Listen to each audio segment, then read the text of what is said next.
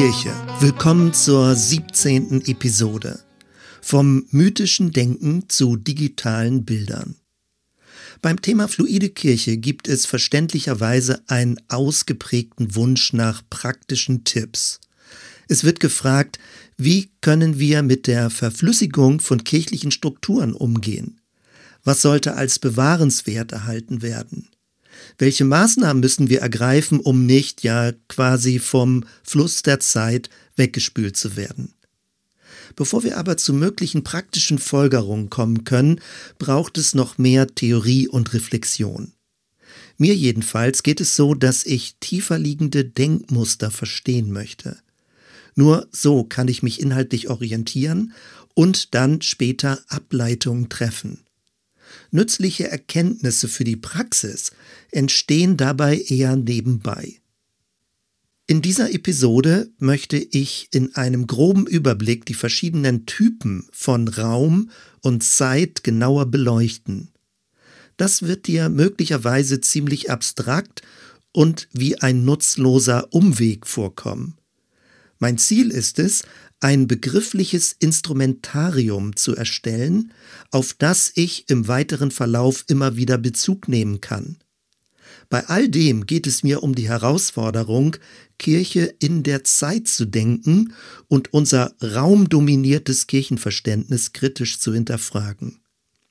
Wenn wir uns mit dem Phänomen Zeit beschäftigen, treffen wir immer wieder auf die Ansicht, dass Zeit als vierte Dimension bezeichnet wird. Man meint dann, der dreidimensionale Raum hat drei Achsen, also Länge, Höhe, Breite, x, y, z, das kartesische Koordinatensystem.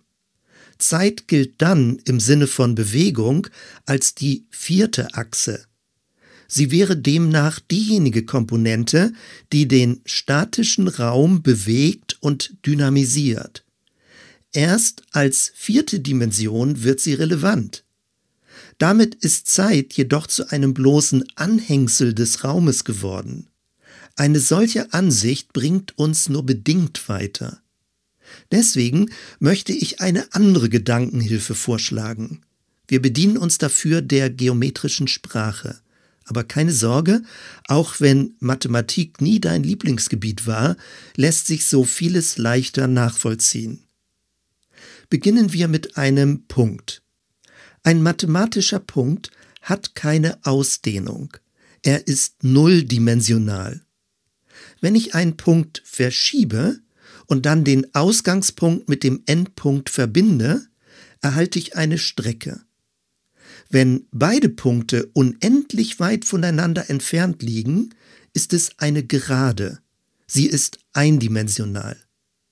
Verschiebe ich nun die Gerade endlos weit in Querrichtung, erhalte ich eine Fläche. Diese ist zweidimensional. Um nun ins Dreidimensionale zu kommen, muss ich die Fläche vertikal verschieben. Dann erhalte ich mit begrenzten Rändern einen Würfel oder in unbegrenzter Form den unendlich dreidimensionalen Raum. Das ist unsere gewohnte Umwelt. Also noch einmal. 0 steht für Punkt, 1 steht für Gerade, 2 steht für Fläche, 3 für den Raum. Wie komme ich nun in das Vierdimensionale? Antwort, indem ich das Dreidimensionale erneut verschiebe. Dann erhalte ich einen sogenannten vierdimensionalen Würfel. Dieser besteht aus acht ineinander verschachtelten dreidimensionalen Würfeln ein verschränkter Raum. Es gibt nicht mehr ein eindeutiges Innen oder Außen. Im Internet findest du Simulationen unter dem Stichwort vierdimensionaler Würfel. Ich habe solch eine Computersimulation zum ersten Mal in den 80er Jahren gesehen und bin seitdem davon begeistert. Jetzt zurück zu den Kategorien der Zeit. Wenn wir Zeit nur als Bewegung im Raum definieren, bleiben wir damit im räumlichen Denken stecken. Genau diese Art von verräumlichten Denken erlebt Zeit als eine Art Bedrohung. Zeit verflüssigt dann das Stabile. Alte Gewissheiten werden in Frage gestellt. Zeit krümmt den Raum oder relativiert ihn. Gottes Welt wird im Unterschied dazu als der vergänglichen Zeit enthoben vorgestellt. Anders jedoch, wenn wir uns die Zeit parallel zu den Ebenen des Räumlichen vorstellen. Möglicherweise ist dir bei meinen vorangegangenen Ausführungen bereits aufgefallen, dass man zur nächsthöheren räumlichen Dimension immer durch eine Verschiebung kommt. Wenn der Punkt bewegt wird, entsteht eine Gerade. Wenn die Gerade bewegt wird, entsteht eine Fläche und so weiter. Das heißt, auch wenn wir Zeit bloß als Bewegung von Raum definieren würden, ist Zeit bei allen räumlichen Dimensionen von Anfang an untrennbar dabei. Es gibt keinen Raum ohne Zeit. Als Verlängerung dazu können wir analog zu den fünf, den menschlich noch vorstellbaren Dimensionen des Raumes auch von fünf Dimensionen der Zeit sprechen. Jetzt eine kurze Zwischenbemerkung. An dieser Stelle, also spätestens jetzt, laufe ich Gefahr, dich beim Mitdenken zu verlieren, falls es nicht sowieso schon geschehen ist. Aber halte durch. Zum Schluss wird die Relevanz, das hoffe ich zumindest, deutlich werden. Die verschiedenen Typen der Zeitlichkeit lassen sich schwieriger erfassen. Das liegt zum einen daran, dass wir den Begriff Zeit gewöhnlich als Containerbegriff für verschiedene Zeiterfahrungen verwenden und zum anderen daran, dass wir in unserem Kulturkreis Zeit überwiegend mit räumlichen Vorstellungen erfassen wollen. Wir sprechen ja auch von Zeiträumen. Dann ist Zeit eine Art blockartiger Raum, den ich aus der Distanz betrachten und mir als etwas Eigenständiges vorstellen kann. Diese Vorstellung von Zeit geht auf den griechischen Begriff Chronos zurück. Die chronologische Zeit ist eine linear messbare Zeit. Deswegen sprechen wir auch von Zeitabschnitten. Chronos ist die Zeit, die abläuft und die man verlieren kann.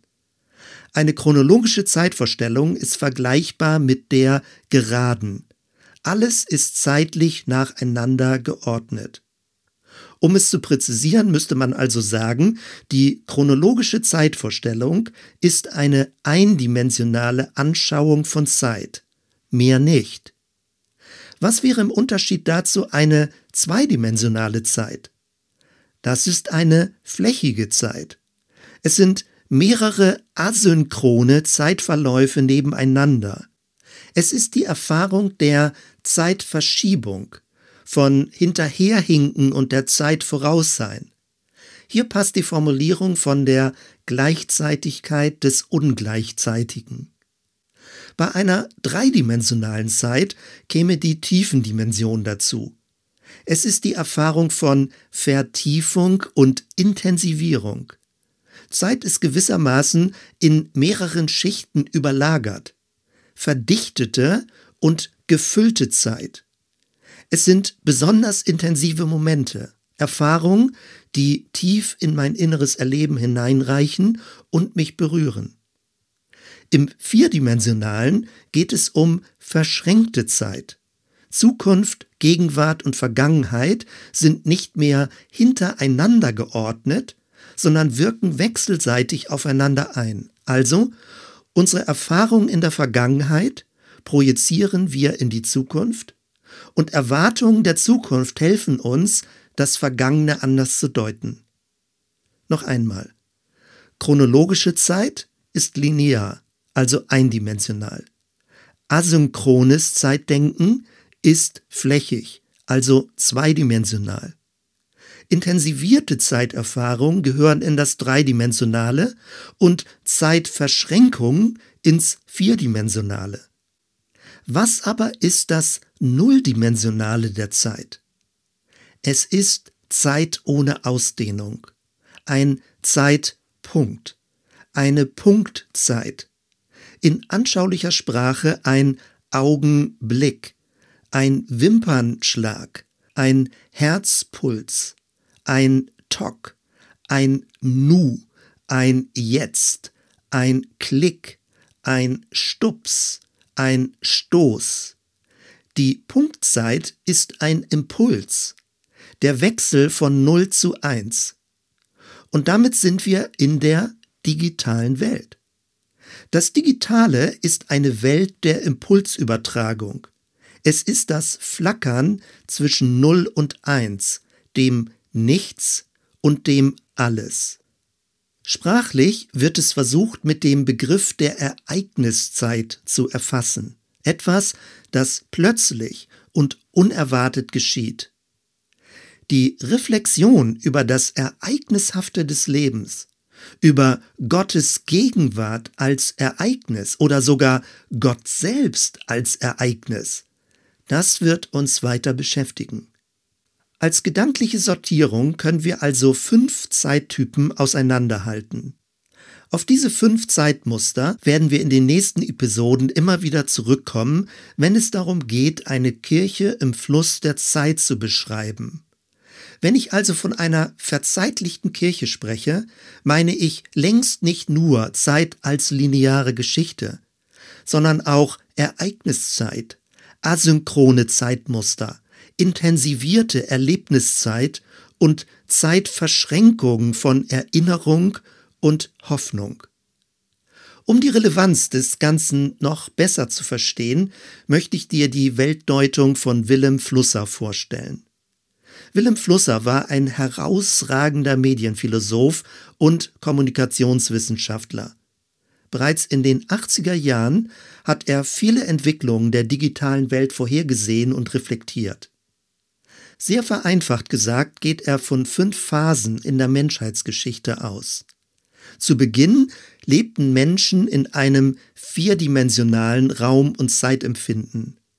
Sie waren mit der Natur im Einklang.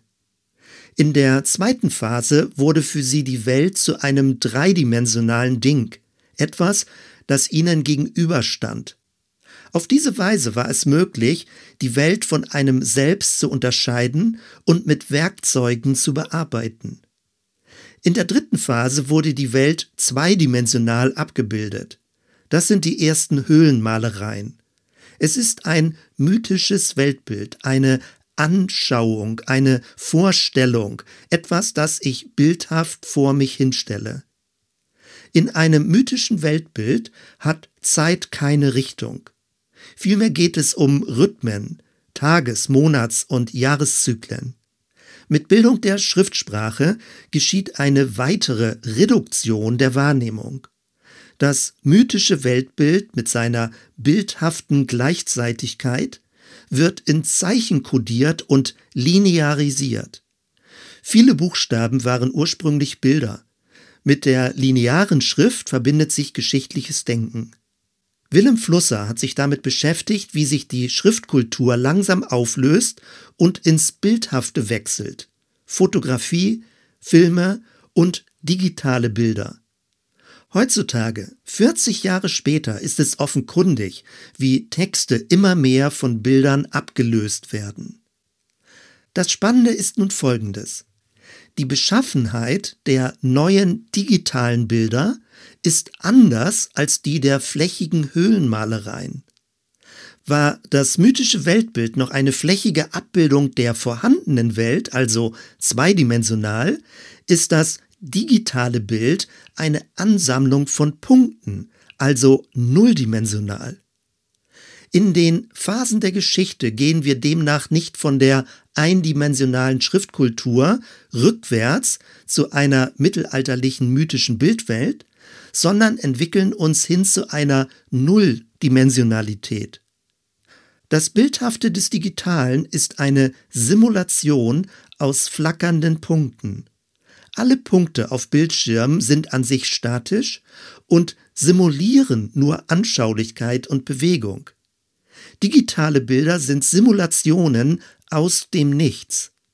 Sie verweisen nicht zwingend von einer zweidimensionalen Anschauung wie der Höhlenmalerei auf einen dreidimensionalen Erfahrungsraum. Stattdessen simuliert und konstruiert das Digitale neue Welten, die nicht zwingend auf eine vorhandene Außenwirklichkeit verweisen. Das Fatale? Unser Bewusstsein lässt sich ohne viel Aufwand täuschen und empfindet digitale Bilder allzu leicht als echte Abbildung. Die stille Übereinkunft, Dass das Digitale die Außenwirklichkeit adäquat abbildet, geht aber immer mehr verloren. Das ist der Bereich von Fake News oder Deep Fakes, also zum Beispiel gefälschten Videos. Sprachlich bildet sich diese Verunsicherung darin ab, dass aktuell in Umgangssprache bis hinein zu Nachrichtenberichten äußerst häufig das Wort tatsächlich verwendet wird. Offenbar muss betont werden, dass etwas tatsächlich so geschehen ist. Mir scheint, dass wir lernen müssen, offensiver mit digitalen Möglichkeiten umzugehen. Wichtig ist, sich klarzumachen, Digitales ist immer eine Simulation für unser Bewusstsein. Digitales konstruiert Wirklichkeit. Mit unserer eben eingeführten Begriffssprache lässt es sich also folgendermaßen beschreiben. Das Digitale oszilliert nicht unbedingt zwischen 0 und 1, sondern zwischen 0 und minus 1. Auf der materiellen Ebene von Computerchips geht es um 0 und 1. Auf der Ebene des Bewusstseins geht es um 0 und minus 1. Das ist die Welt des Imaginären. Und damit sind wir in virtuellen Räumen, virtuellen Realitäten. Natürlich können wir im Zuge dessen darüber nachdenken, ob nicht unser Bewusstsein immer schon Wirklichkeit konstruiert hat, ob nicht sogar unser gesamtes Raum- und Zeitempfinden eine Konstruktion ist. Das ist aber müßig, weil es sich weder beweisen noch widerlegen lässt. Das jüdisch-christliche Weltverständnis geht davon aus, dass wir in einer positiv vorhandenen Schöpfung leben. Die Frage ist immer nur, wie wir diese Welt in ihrer Tiefe und Beschaffenheit deuten und wo wir Gott in oder über oder unter oder neben all dem finden. Und dann wird es äußerst praktisch. Was meinen wir damit, wenn wir sagen, dass wir Gott erleben? Kann man Gott auch virtuell erleben? Kann ich in meinem Bewusstsein zurück oder nach vorne reisen? Wo überhaupt ist vorne? Und was bedeutet es, dass Jesus vor 2000 Jahren gesagt hat, es ist vollbracht?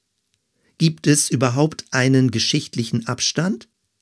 Oder ist das alles nur eine Konstruktion eines chronologischen Geschichtsverständnisses?